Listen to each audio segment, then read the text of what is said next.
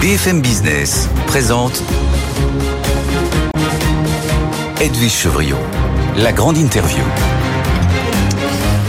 Bonsoir à tous, bienvenue dans cette grande interview où je reçois deux invités. Saïd Amouche, qui est entrepreneur, président fondateur de Mosaïque RH. Merci d'être avec nous, Saïd Amouche. On vous présente souvent comme le DRH des banlieues ou le DRH des cités. Vous nous direz, ah si c'est vrai. Et deux, un peu comme on, on va essayer de comprendre un peu votre vision sur ce qui se passe. Et puis au téléphone avec nous, il devait être en studio avec nous, mais son avion a eu un peu de retard. Moussa Kamara, fondateur de l'association Les Déterminés, une association qui est là pour accompagner justement des jeunes qui ont envie d'entreprendre. Euh, Saïd Amouche, euh, on a le sentiment quand même, euh, d'abord que ce soir, le pic est atteint, le pic de violence est atteint. En tous les cas, c'est ce que dit le gouvernement. Est-ce que vous avez, est-ce que vous pensez la même chose ou pas, d'après ce, ce qui vous remonte? Oui, je pense que on a atteint euh, l'apogée en fait euh, de cette situation et on peut maintenant euh, rentrer dans une logique un peu plus abaissée et, d'imaginer en fait la suite. La suite doit être en fait des idées qui sont basées sur la reconstruction en fait de ce qu'on doit faire demain. Oui. Est-ce que vous avez quand même été surpris Après, je passerai la parole à Moussa Kamara, mais est-ce que vous avez été quand même surpris par cette, par cette violence? Surpris par cette violence, oui, parce qu'on ne pensait pas que ça allait aller si vite. Et, je ne pensais pas que ça serait aussi intense. En revanche, on n'est pas surpris. On savait que ça couvait, on savait que c'est une situation en fait euh, qui était gérée à coups de rustine à chaque fois. Et à un moment donné, quand c'est trop, c'est trop, ça déborde, ça explose. Et la puissance euh, du débordement a été euh, extrêmement violente. Euh, Moussa Kamara, merci d'être euh, avec nous, Moussa. Est-ce que vous, vous aussi, vous avez été quand même, alors peut-être pas surpris euh, par ces émeutes. Est-ce que cette violence a atteint son pic? On est plutôt dans une situation qui est en train, entre guillemets, de se normaliser. Déjà bonjour. désolé de pas être parmi vous sur le plateau, malheureusement, des, des déplacements. Mais oui, la situation qu'on traverse, elle est pour moi, elle est. Après, c'est aussi le reflet de la société dans laquelle on vit. Il y a de plus en plus de violence. Euh, on a pu le voir euh, dans les manifestations euh, contre les retraites, euh, aussi par rapport aux gilets jaunes et tout. On a vu qu'il y a vraiment il y a une montée de violence de plus en plus. Et ça s'est aussi traduit dans ces émeutes qui ont été beaucoup plus violentes, beaucoup plus courtes, mais beaucoup plus violentes que celles de 2005. Mais aujourd'hui, la réalité, voilà, comme l'a rappelé Saïd, c'est c'est voilà, c'est des, des années d'inaction où très peu de choses avancent très lentement. Il y a une jeunesse euh, euh, qui ne croit plus. Il y a aussi un tissu associatif qui est parfois est désarmé parce que euh, manque de moyens depuis euh, plusieurs années. Et du coup, ça a été très très très difficile aujourd'hui de, de, pouvoir raisonner. Moi, ce que j'ai été impressionné, c'est surtout la rapidité de propagation en fait des, des, des, de, ces, euh, de ces incidents qui se sont produits partout en France. Ouais. Le, le, en même temps, c'est vous les associatifs. Hein, c'est pour ça que je vous ai demandé d'être là ce soir. Hein. Finalement, à, à, quoi vous avez servi, à quoi vous pouvez servir? Juste, on, a le, le, dernier bilan des émeutes hein, que nous a communiqué Bercy euh, euh vers en fin d'après-midi. On, on, voit que sur les débits de tabac, il y a 436, 436 pardon commerces touchés. Les trois quarts ont été pillés et 10% ouais. totalement détruits. 200 commerces alimentaires euh, touchés. Il y a eu 270 euh, agences bancaires qui ont été aussi euh, euh, touchés selon la fédération. Hier, je recevais euh, Stéphane Palaise, la présidente de la FDJ, la Française des Jeux, qui disait qu'il y avait à peu près 400 points de vente qui avaient été aussi complètement dévastés. Cette violence, messieurs, elle est quand même elle est, elle est, surprenante malgré tout. En plus, ce sont des gens très jeunes, à la limite qui pour l'instant ouais. échappent à vos, à vos radars. Euh, Saïd ou Moussa, je sais pas qui veut répondre en premier. Allez-y. Euh, c'est comme il veut. Mais moi, je pense pas que ça échappe à nos radars. Euh, c'est des jeunes qu'on qu'on qu'on qu'on a pu peut-être croiser euh, à des événements ou à des actions qu'on a pu mener en place. Euh, vous posez la question à quoi servent nos associations Nous, aujourd'hui, on est sur des temps longs. Malheureusement, euh, aujourd'hui, on est aussi, même si on est, euh, on porte des structures au niveau national, euh, manque cruellement de, de moyens c'est-à-dire pour pouvoir euh, agir et, et, essayer de, de dynamiser. C'est-à-dire on a l'impression, on a l'impression de faire beaucoup beaucoup de choses et on accompagne énormément de public, mais ça reste par rapport à l'ensemble euh, des problématiques qu'il y a, euh, ça reste une goutte d'eau dans l'océan. Ouais. Euh, ce qu'il faut, c'est massifier les choses. Ouais. Et, et- et aujourd'hui, je pense que nous, on est sur du temps long. Aujourd'hui, il y a, il y a eu, il y a eu, il s'est passé, et, et on peut pas régler ça dans l'urgence. Aujourd'hui, les réponses, elles peuvent pas venir du jour au lendemain, tout de suite, maintenant, pour pouvoir euh, changer tout ça. Ouais. C'est un temps long, forcément, et c'est ce qu'on fait euh, depuis plusieurs années, euh, plusieurs mois, tous les jours, H24 euh, et toute la Ouais. semaine de l'année. Mais, mais justement, euh, euh, je j'ai passé la parole à, à Saïd Amouche parce que lui aussi, il dit euh, comment il réagit. Mais vous faites tous, tous les deux, vous faites ça quand même. Vous êtes sur le long. Ça fait plus de dix ans que vous avez créé euh, Mosaïque RH. Vous travaillez sur il y a des l'inclusion. résultats. Oui. Et oui, il y a, il y a des, il y a des résultats, mais visiblement peut-être pas suffisamment forts. Juste, euh, Saïd, vous sur la cette violence, la rapidité euh, euh, avec lequel ça ex- avec laquelle pardon ça a explosé, vous aussi ça c'est quelque chose que vous comprenez pas vraiment, Saïd Amouche. Non, c'est des C'est phénomènes- très organisé en plus, Ouais, hein, euh, très organisé. Ouais, plus ou moins organisé. En tout cas, il y a des dynamiques de groupes qui sont violentes. Il y a des dynamiques finalement qui sont qu'on retrouve dans d'autres moments de rébellion en France. Hein. On parlait des gilets jaunes, on parlait de des comportements suite aux manifestations sur les retraites. Donc, il y a une similitude, mais surtout, c'est le fruit en fait. Faut pas l'oublier. Hein. C'est une Oui, mais là, c'est, c'est parler de Marseille tout à l'heure avec le président de la CCI euh, euh, de- française, de, de l'ensemble de la France. C'est, c'est, c'est, c'est des scènes de guerre qu'on voit à Marseille. Ouais, mais euh, n'oubliez pas que euh, la porte du ministère de Benjamin Griveaux a été défoncée euh, au tracteur. Donc c'était aussi très violent Ouais. à une époque et il y a une, une condamnation qui s'est faite derrière. Ce qu'il faut comprendre en fait autour de tout ça, c'est que effectivement, on a aujourd'hui des jeunes qui sont en dessus du radar et qui sont le fruit finalement de leurs conséquences de politiques euh, publiques qui ont manqué. Vous savez, hein, euh, euh, quand on parle à un moment donné d'un désengagement de l'État, c'est aussi ça la réalité. C'est-à-dire qu'on a eu des acteurs qui faisaient la médiation qu'on n'a plus aujourd'hui. Et donc la conséquence, Ouais. c'est qu'on se retrouve avec des acteurs qui sont en première ligne et qui n'ont pas eu d'effet tampon. Euh, alors malheureusement, en fait, il, faut en faire plus sur ces publics parce qu'ils partent de plus loin.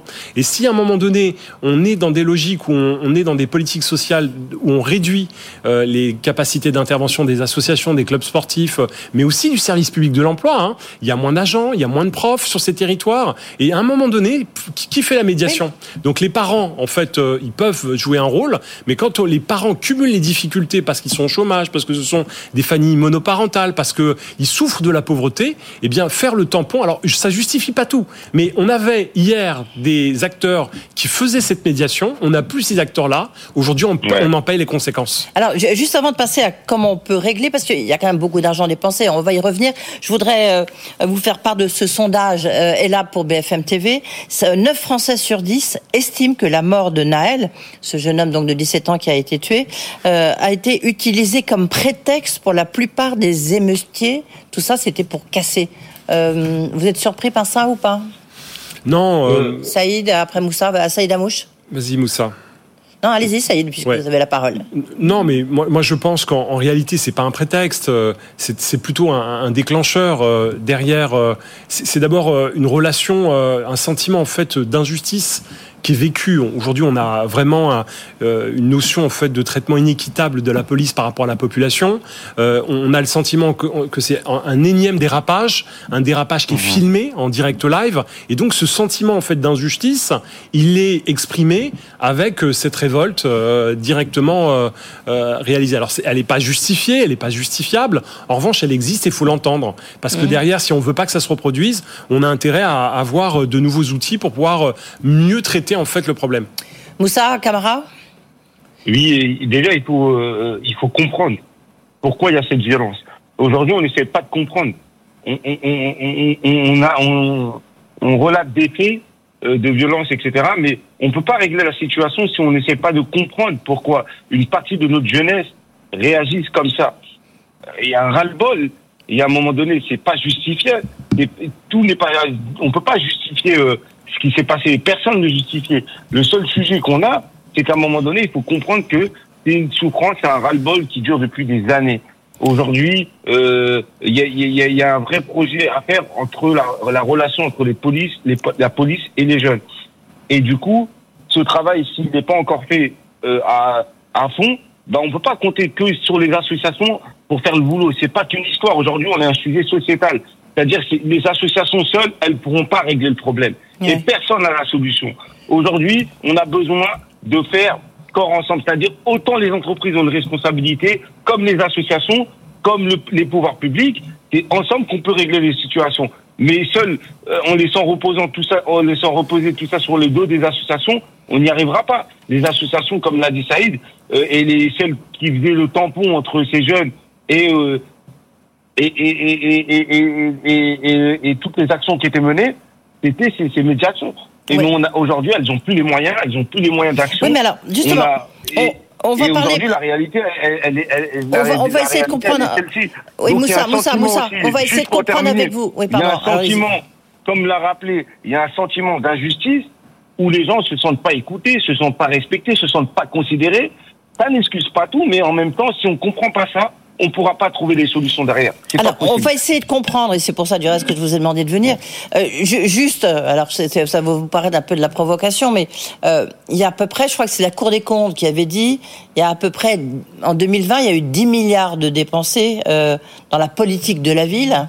Et là, c'est l'IFRAP qui a fait un petit calcul qui dit qu'en fait, depuis les années 2000, c'est entre 150 et 200 milliards qui ont été dépensés, sans compter évidemment les, les HLM, les APL, etc. C'est quand même des sommes considérables. Il y a l'opération qu'a lancée la, Caisse des dépôts pour euh, rénover les quartiers on a l'impression, ça vous fait sourire, ça Damouche, ça veut dire c'est, on se trompe, on se trompe de, de combat, c'est pas ça bah le problème.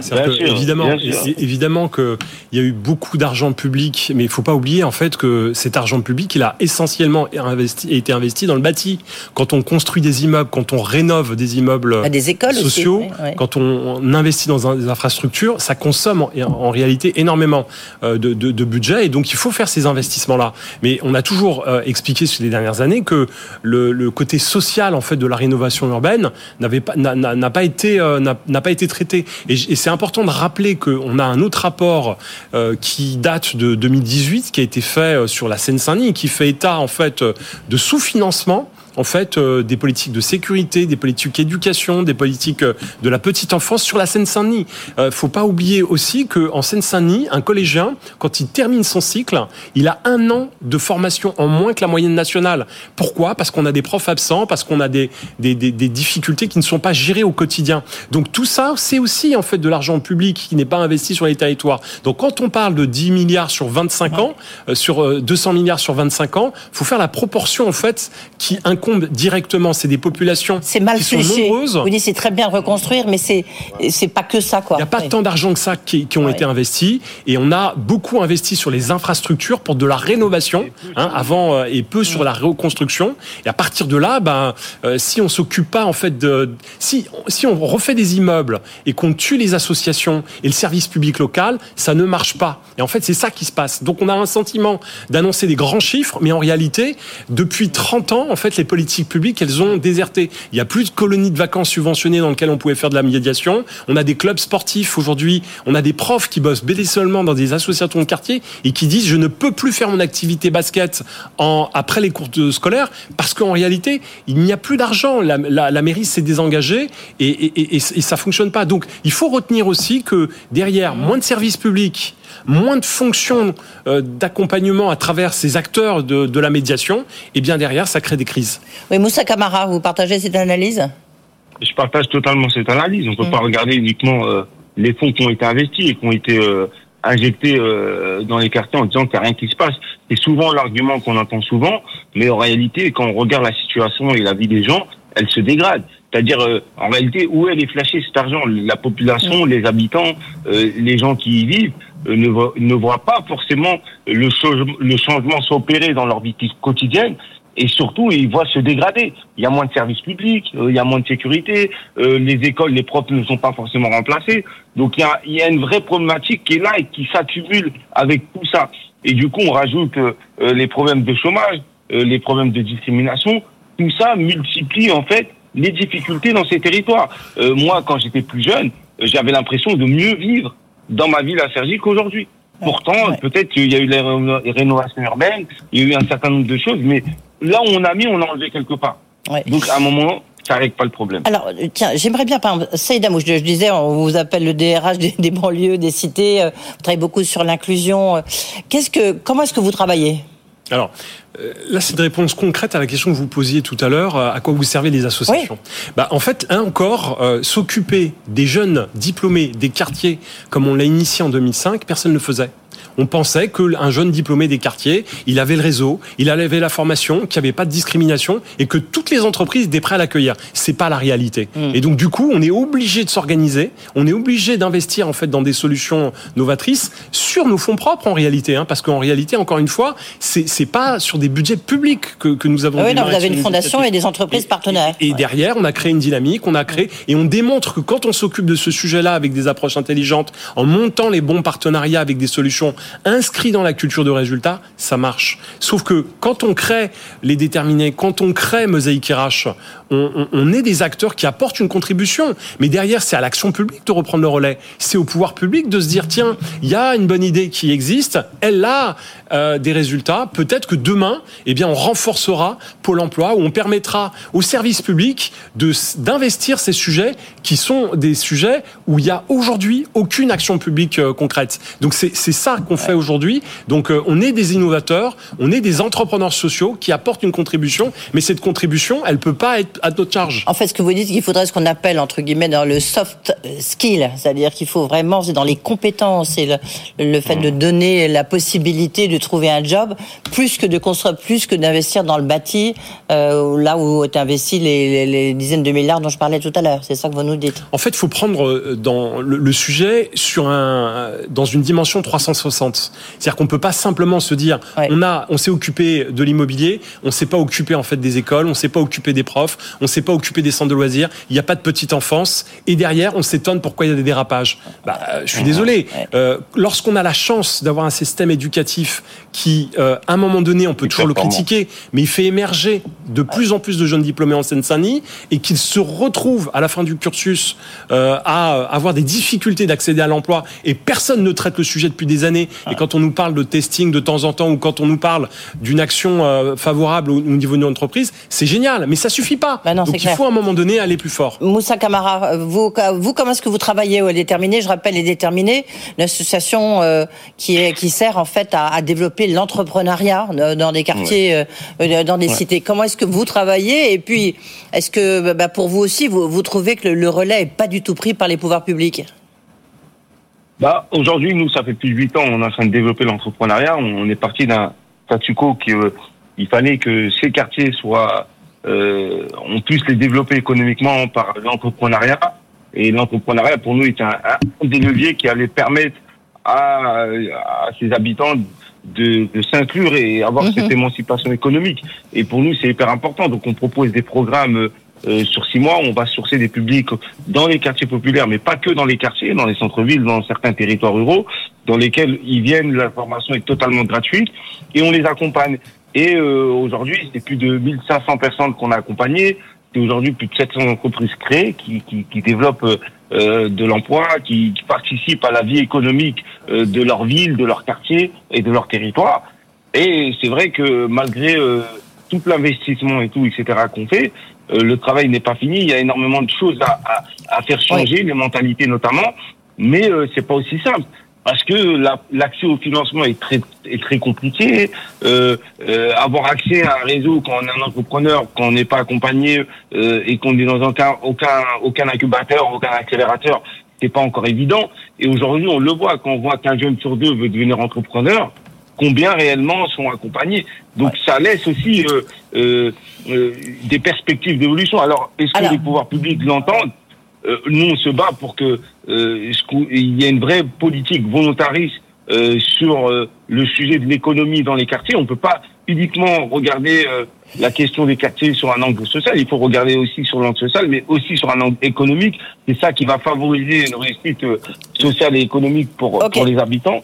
Et on est convaincu que aujourd'hui, ça fait partie, c'est pas la seule solution, mais ça fait partie. Mais alors justement, la question c'est comment, comment, à vos yeux, on, comment peut-on sortir de, de, cette crise? Donc on a bien compris. Est-ce que c'est pas de reste de temps en temps l'impression de, de, servir d'alibi, enfin, de faire valoir euh, au gouvernement? Non. Euh, non. Et vous, Saïd? Non, non, parce que en, en réalité, il faut, faut, faut pas se tromper. Il va, répondre la même chose. Bah, bah, je sais pas. Allez, Saïd. Faut, faut pas se tromper ah, en fait de diagnostic. En réalité, nous, avec euh, Moussa et d'autres, on a compris que euh, une des réponses, c'était de sortir de cette marginalisation économique Ça veut dire quoi concrètement? Ça veut dire qu'il faut plus de gens au travail et plus de gens dans des statuts d'entrepreneurs. Et la bonne nouvelle, c'est que c'est possible. C'est-à-dire qu'on a des gens formés, disponibles, on a plus, on a une... C'est possible parce qu'ils sont formés, mais après, comment C'est l'étape d'après qui vous manque Exactement. Alors nous, on a, on a créé des modèles, on a créé en fait des solutions qui marchent.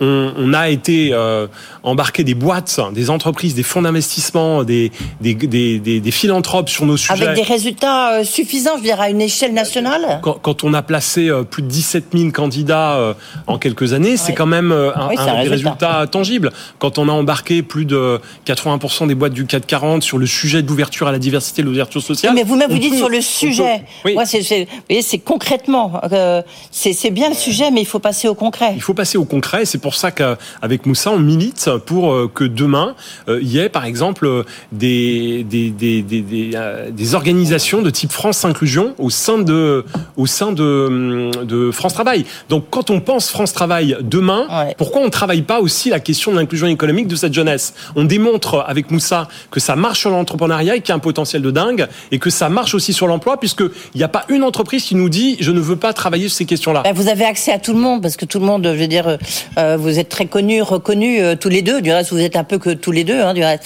euh, est-ce que c'est, est-ce qu'est-ce qu'il faudrait pour que, pourquoi c'est pas le cas la, la réforme de France Travail, en ce moment? Eh ben, il faut, il faut d'abord que qu'on crée un pivot parce que c'est pas parce que le gouvernement est convaincu que l'administration centrale ouais. a envie euh, ouais. d'y aller. Et puis derrière, il faut organiser euh, les, les, bons montages financiers. Euh, il faut demander à tous ces investisseurs qui sont des investisseurs impact de mettre le paquet. Je vous rappelle qu'aujourd'hui, Moussa ne l'a pas dit, mais c'est important de le rappeler, qu'un entrepreneur de banlieue, il a moins de chances d'être financé. Et quand on est une femme, femme c'est encore plus compliqué. Ah, une femme des banlieues, tout là, simplement parce qu'on demande une caution bancaire. Et si on n'a pas de garantie bancaire, ça fonctionne pas. Et eh ben, lorsqu'on est issu d'un milieu populaire, c'est compliqué d'avoir une, une, garantie bancaire. Moussa Kamara bah, Moi, je rejoins ce qui, ce qui a été dit. Euh, par rapport c'est, quoi votre solution là, si, pour sortir de cette crise Si vous aviez une mesure S'il y avait une mesure qu'il fallait faire, c'est déjà accélérer déjà tous les dispositifs qui fonctionnent et qui marchent. Comment aujourd'hui on arrive à repartir de ce qui marche? Parce que les solutions, on les a. Les solutions, c'est moi, pour ma part, et je pense Taïd aussi pour sa part, c'est les actions qu'on mène. Nous, pour nous, ce sont des solutions. Mais aujourd'hui, ces solutions-là, on les fait à la marge. Parce qu'on manque cruellement aujourd'hui de moyens. Et ces moyens-là, heureusement qu'il y a des entreprises qui sont à nos côtés pour nous aider à aller dupliquer cette information, mais il n'en faudrait plus. Parce que le sujet qu'on porte aujourd'hui, c'est pas un sujet qui est uniquement les quartiers, c'est un sujet qui est sociétal. C'est-à-dire comment on permet à une partie de notre jeunesse, peu importe leur origine sociale, peu importe là où ils viennent, peu importe l'endroit où ils sont nés, de lutter contre ce déterminisme social. C'est pas parce que tu viens de là que t'as pas des chances de réussir. Ouais. Et aujourd'hui, c'est aussi euh, des talents qui, qui, peuvent aussi porter le pays tout entier vers la, vers la ouais. réussite. Que ce soit euh, des, des, jeunes diplômés qui vont rentrer dans des, dans des entreprises qui ont tout bien fait et qui vont pouvoir apporter leurs compétences, leur savoir-faire, euh, le, Merci le, Moussa, leur il nous reste dans l'entreprise et que ce soit des entreprises qui vont créer de la valeur, qui vont peut-être être le fleuron euh, français de demain au niveau international ouais. et au niveau national. C'est ça qu'on veut faire. Et nous, ça, c'est des, des, des, solutions dans lesquelles on est convaincu. Moussa, Moussa, ouais, il nous reste deux minutes. Donc, j'ai encore une petite question, mais Saïd Amouche hein, voudrait réagir à ce que vous venez de dire. Ouais, alors, moi, concrètement, aujourd'hui, on sait que c'est du côté du privé que les choses vont bouger. Euh, donc, moi, je fais un appel, Sonalen, Sonalen, à toutes les entreprises françaises qui veulent œuvrer, qui veulent euh, réagir. Euh, on peut, on a besoin de ressources financières, on a besoin de postes, on a besoin d'investisseurs. Avec Moussa et d'autres, on a créé une coalition. Et donc, euh, on a un guichet unique sur lequel on peut appuyer pour pouvoir accélérer. Donc, si on veut véritablement changer la donne. C'est quoi l'adresse de guichet unique on va, on va le faire euh, directement. Euh, on a la fondation euh, Mosaïque où on a lesdéterminés.com ou .fr. Donc voilà, c'est des portes d'entrée qui permettent à un moment donné soit d'aller sur l'entrepreneuriat, soit d'aller sur l'emploi, soit d'aller sur les deux. Et je peux vous dire qu'une entreprise qui s'engage véritablement, elle peut nous permettre de changer la donne. Et donc c'est l'appel que je lance aujourd'hui. Rejoignez-nous ben voilà, comme ça, c'est lancé. Toute petite question, en très peu de temps, on ne va pas refaire tout le débat, mais comme ça a été vraiment au, cœur de toutes les, les analyses et décryptages, euh, est-ce qu'il y a un rapport à l'autorité qui est compliqué? On, est aujourd'hui dans une sociologie où le rapport à l'autorité a changé. On n'est plus dans une logique des années 50, 60, sortie de guerre où on était au garde-vous. Ça fonctionne plus comme ça dans les familles, ça, ne fonctionne plus comme ça dans les entreprises, et donc forcément, dans toute la société, ça ne fonctionne plus comme ça. Donc on a un rapport à l'autorité qui, est, différent, et, donc du coup, je pense que la police quand elle s'occupe de ces sujets-là, elle doit aussi se réadapter. Euh, voilà, on, on, sait que euh, c'est pas normal de pas s'arrêter lorsqu'on est contrôlé c'est pas normal de s'adapter, mmh. mais il y a probablement en fait aujourd'hui des modèles à faire évoluer. Moussa Kamara, chez vous, chez vos entrepreneurs, il y a un rapport à rapport à l'autorité qui est qui est différent, plus compliqué? Non, du tout. Euh, les gens sont sont totalement, euh, ils, ils, ont aucun problème avec l'autorité. Au contraire, hein, ils sont dans la vie citoyenne, ils, ils entreprennent. Euh, il y a combien de commerces aussi de petits entrepreneurs qui ont été aussi pillés? Malheureusement, c'est des gens qui commençaient à, à pour qui ça va être très très très très difficile de pouvoir euh, bah, repartir. Euh, repartir. Merci, messieurs. Il n'y a aucun problème avec l'autorité pour les entrepreneurs. Merci, monsieur. On aurait pu euh, continuer. Évidemment, très intéressant. On a bien, je trouve qu'on a mieux compris un peu euh, enfin, ce qui se passe, enfin un tout petit peu. Merci beaucoup, Céline Mouche, d'avoir été avec nous. Mosaïque je vous reviendrai. Absolument, on va faire le suivi. Euh, et puis, donc, le guichet unique qu'on peut retrouver aussi sur les déterminés. Merci, Moussa Camara, d'avoir été avec nous, d'avoir speedé pour qu'on puisse vous avoir au moins au téléphone. voilà, c'est la fin de cette grande interview. Vous pouvez évidemment la retrouver. QR code qui s'affiche si vous voulez la revoir à la télévision, sinon sur le site de BFM Business en replay. Euh, dans un instant, c'est François Sorel, comme tous les soirs, Tech Co.